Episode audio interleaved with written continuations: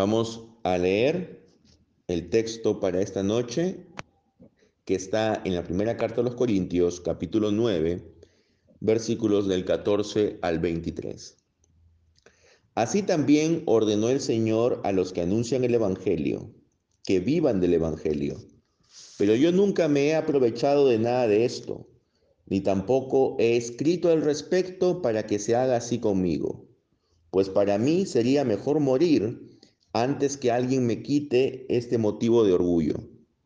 Porque si anuncio el Evangelio, no tengo de qué jactarme, porque me es impuesta necesidad, pues hay de mí si no anuncio el Evangelio. Por eso, si lo hago de buena gana, tendré recompensa, pero si lo hago de mala gana, de todos modos el llevarlo a cabo me ha sido confiado. ¿Cuál es pues mi recompensa? Que predicando el Evangelio pueda yo presentarlo gratuitamente para no abusar de mi derecho en el Evangelio. A pesar de ser libre de todos, me hice siervo de todos para ganarlos.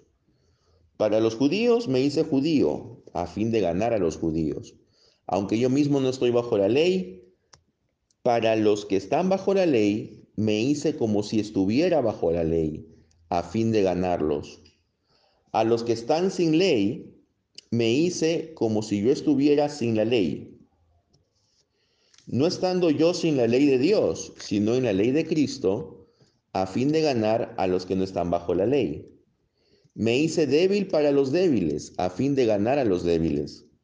A todos he llegado a ser todo, para que de todos modos salve a algunos. Y todo lo hago por causa del Evangelio, para hacerme copartícipe de él. Amén. Aquí, amados hermanos, el apóstol Pablo está indicando de que él tenía un derecho. Y el derecho era vivir de la predicación del Evangelio. Así como todos los maestros de las distintas religiones y escuelas filosóficas vivían de su enseñanza, vivían de lo que sus alumnos les pagaban o vivían de algún mecenas que los sustentaba. Pero el apóstol Pablo no quiere vivir de los alumnos, en este caso no quiere vivir de los hermanos en Corinto. Y él no quiere hacer esto porque él quiere ser libre para poder predicar el Evangelio, para poder presentarlo gratuitamente. Y él dice de que él no va a usar de este derecho, para que no piensen que se está aprovechando de esto. Y para él sería preferible morir antes que se le quite este motivo de orgullo.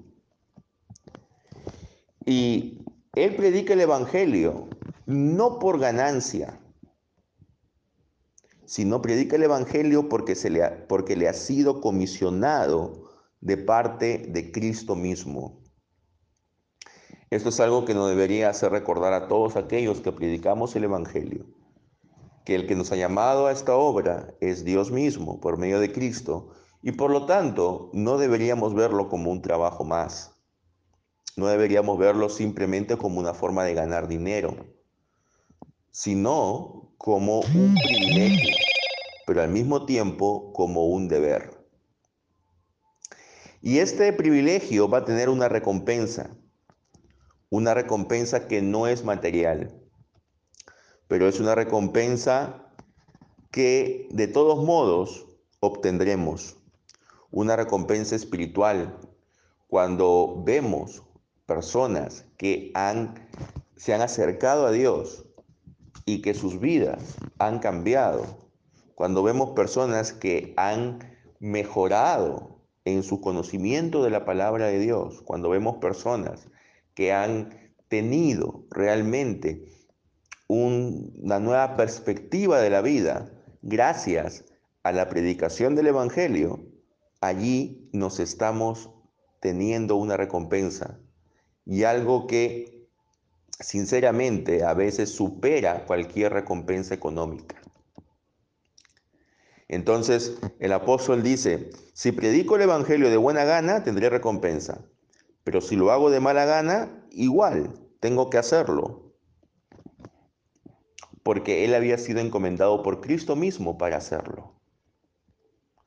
La recompensa es que él pueda presentarlo de manera gratuita, de manera libre.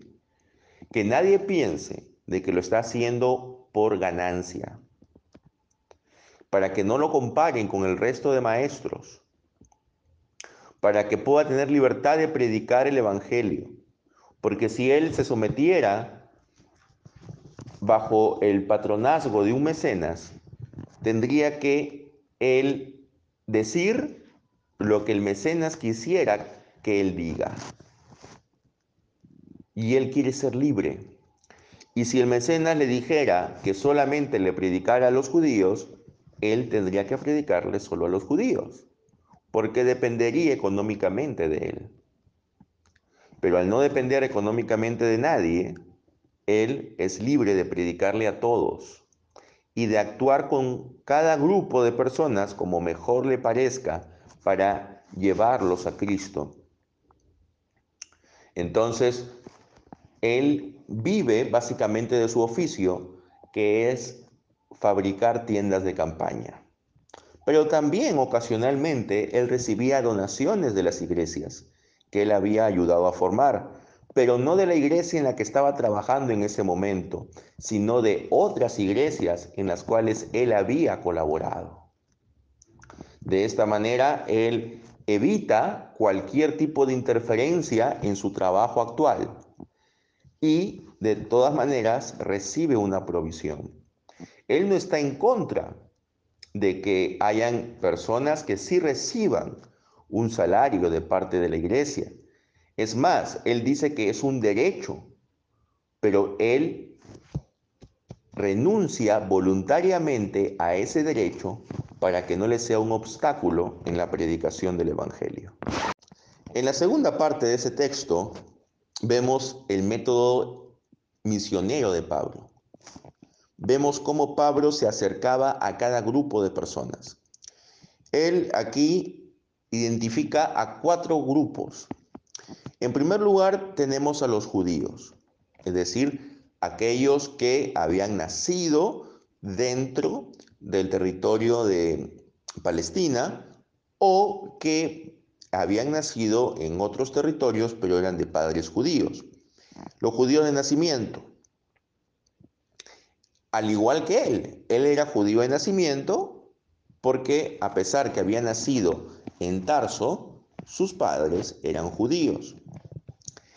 Entonces, los judíos de nacimiento, ellos tenían mucho orgullo en su herencia nacional. Ellos tenían también orgullo en guardar las tradiciones y en la ley. Y Pablo no tenía problemas en amoldarse a ellos y en usar su mismo lenguaje.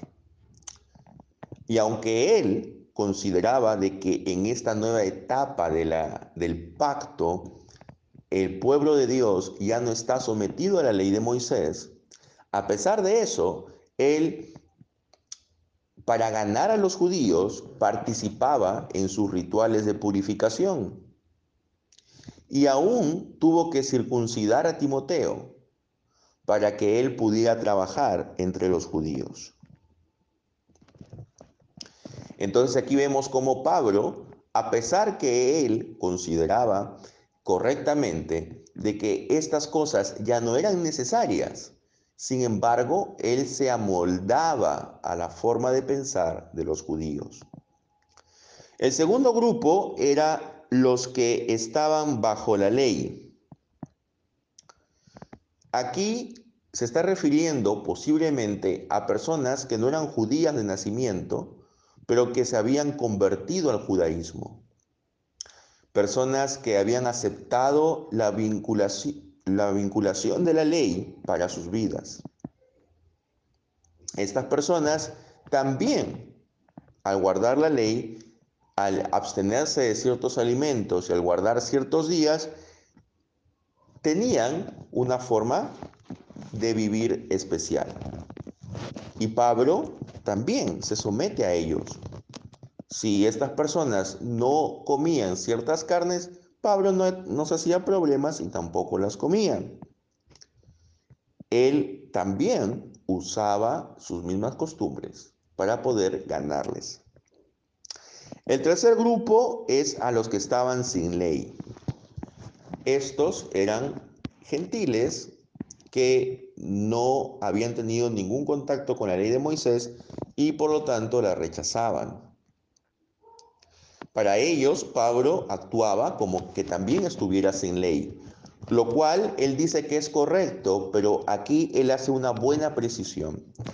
Él dice, yo no estoy ya bajo la ley de Moisés, pero sí estoy bajo la ley de Cristo.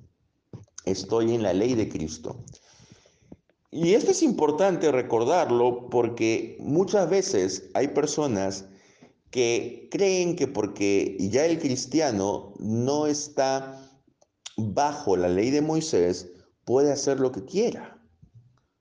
Y eso no es la perspectiva bíblica. La ley de Moisés fue entregada a un pueblo para un tiempo determinado. Tenía una vigencia determinada. Sin embargo, sin embargo, la ley de Moisés ya no está vigente.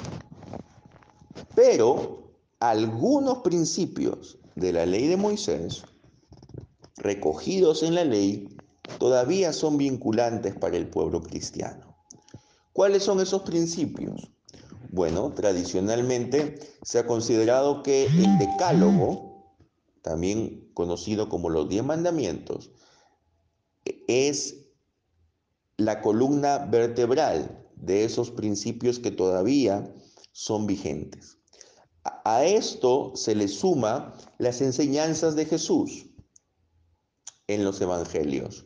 Y a eso se le suma también las enseñanzas que hay en las cartas apostólicas, que están derivadas de la enseñanza de Jesús. Entonces, todo esto sumado sería la ley de Cristo de la cual también se hace mención en Gálatas capítulo 6, versículo 2. Entonces Pablo dice que está sometido a esa ley, ya no a la ley de Moisés, pero sí a la ley de Cristo. Los cristianos no somos libertinos, los cristianos no somos anarquistas, vivimos conforme a una ley, pero ya no bajo la ley de Moisés. Porque si viviéramos bajo la ley de Moisés, tendríamos que eh, guardar todos los rituales de la ley. En otras palabras, estaríamos como los israelitas del nuevo pacto universal, como esta secta peruana. Y el cuarto grupo es aquellos de conciencia débil. Dice que para ellos él también se hizo como de conciencia débil. ¿Y quiénes son los de conciencia débil? La semana pasada ya los hemos señalado.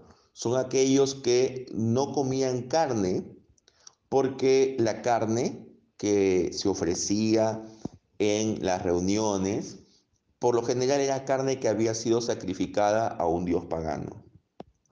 Entonces ellos, como venían del paganismo, pensaban que al comer esa carne, de alguna forma estaban participando en el culto a ese Dios. Y por lo tanto, sus escrúpulos morales no les permitían comer. Mientras que había otro grupo de personas que decían que no tenía nada que ver porque esos dioses son ficticios, no existen, y por lo tanto todo ese culto es una farsa y por lo tanto tú puedes comer libremente de esa carne. Pero el apóstol Pablo dice, yo aunque yo estoy de acuerdo con los que dicen que sí se puede comer, respeto la conciencia de aquellos que no comen y por lo tanto yo tampoco voy a comer. Entonces él se amolda a cada grupo de personas. Y Ahora vamos a ver cómo esto se aplicaría en la actualidad. En la actualidad, esto se podría aplicar como cuando uno está con personas que vienen de diferentes trasfondos culturales o que tienen diferentes perspectivas religiosas y uno quiere acercarlos al Evangelio. Y para eso primero tiene que saber escucharlos. Tiene que ponerse en el lugar de ellos y tratar de entender por qué actúan de esa forma. Por ejemplo, si estamos conversando con un católico romano practicante, eh, no podemos en la primera conversación decir de que eh, la Iglesia Católica Romana es una iglesia que tiene muchos errores, que es una iglesia que consiente la idolatría y que por lo tanto los católicos romanos no son verdaderos cristianos. Si empezamos a hablar de esta forma, lo más probable es que este católico se va a cerrar a cualquier enseñanza posterior que yo le quiera dar. Debemos partir por los puntos en común que tenemos. Creemos en un Dios trino, Padre, Hijo y Espíritu Santo. Creemos que Jesucristo es verdadero Dios y verdadero hombre. Creemos que eh, Cristo ha formado su iglesia y en base a esos puntos en común podemos hablarle del Evangelio, que la salvación es por gracia y por medio de la fe y que las obras son una consecuencia de la salvación, pero no son parte de, de nuestra salvación. Entonces, de esta manera nosotros estamos ganando a este hermano, a esta persona, para el reino de Dios. Igualmente, si nosotros vamos a predicar el Evangelio a una persona incrédula que tiene una cierta postura política, no podemos empezar a atacar su postura política ni tampoco su preferencia por tal o cual candidato, porque eso nos va a cerrar la posibilidad de luego hablarle del Evangelio. No podemos decirle, si votas por tal persona, esa persona va a destruir el país y va a ser una tremenda desgracia. No, porque estoy seguro que esta persona tiene argumentos para votar por ese candidato o candidata, aunque sus argumentos puedan parecernos ridículos y absurdos. Debemos ser pacientes y escuchar sus argumentos para que de esta manera podamos entrar en un contacto con la persona.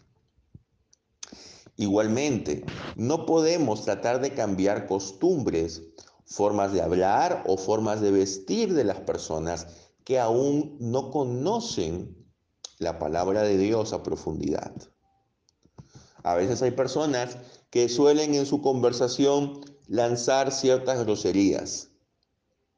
Y si nosotros vamos directamente a atacarlos, a censurarlos y a condenarlos por decir estas groserías, podríamos alejarlos de nosotros. Igualmente, a veces hay personas que se visten de forma imprudente, mostrando más de lo que deberían. Igualmente, nosotros no podemos condenarlas o condenarlos, sino mostrarles el Evangelio. Y una vez que estas personas conozcan el Evangelio, van a entender que su forma de hablar o que su forma de vestir o que la música que escuchan no es la más apropiada, que un cristiano ya tiene que renovar su mente y dejar ciertas cosas que forman parte de su cultura. Nosotros no debemos tratar de imponer nuestra cultura, sino debemos tratar de que la cultura de las personas sea redimida por medio del Evangelio. No debemos tratar de eh, hacer sentir mal a las personas. No debemos tratar de ofenderlos de manera innecesaria, ni mucho menos de humillarlos o de hacerlos sentir que son unos ignorantes o que son unos malvados, porque en realidad ellos no lo van a entender. Solo el Espíritu de Dios les va a dar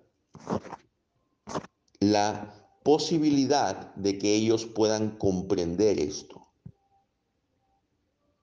Entonces, hermanos, para resumir y terminar este mensaje, debemos decir que esta adaptación que debemos tener para cada grupo de personas debe ser con el propósito de ganar a más personas para la causa de Cristo. Por supuesto, nosotros solamente predicamos el Evangelio y es el Espíritu Santo el que convence a las personas de sus pecados y de que deben convertirse. Nosotros solo predicamos, pero nosotros mismos no somos capaces de convertir a nadie. Por eso es que es inútil el tratar de que una persona que no conoce el Evangelio cambie su forma de vida, porque solo el Espíritu de Dios es el que lo va a lograr. Y todo esto debemos hacerlo por causa del Evangelio, para hacernos copartícipes de él. El límite, ¿cuál es el límite de la adaptación? ¿Es lícito hacer cualquier cosa con tal de ganar a los otros? Por supuesto que no. El apóstol Pablo dice de que él está bajo la ley de Cristo. Entonces, el límite es la ley de Cristo. No podemos salirnos de esa ley. No podemos, con tal de ganar a alguien, no podemos actuar de manera pecaminosa. Con tal de ganar a alguien no podemos cometer pecados, al menos de manera consciente. Debemos ser claros en que nosotros somos parte de esta sociedad, pero que nosotros no compartimos los valores de esta sociedad. Y debemos acompañar a las personas en sus actividades siempre y cuando eso no implique el pecar.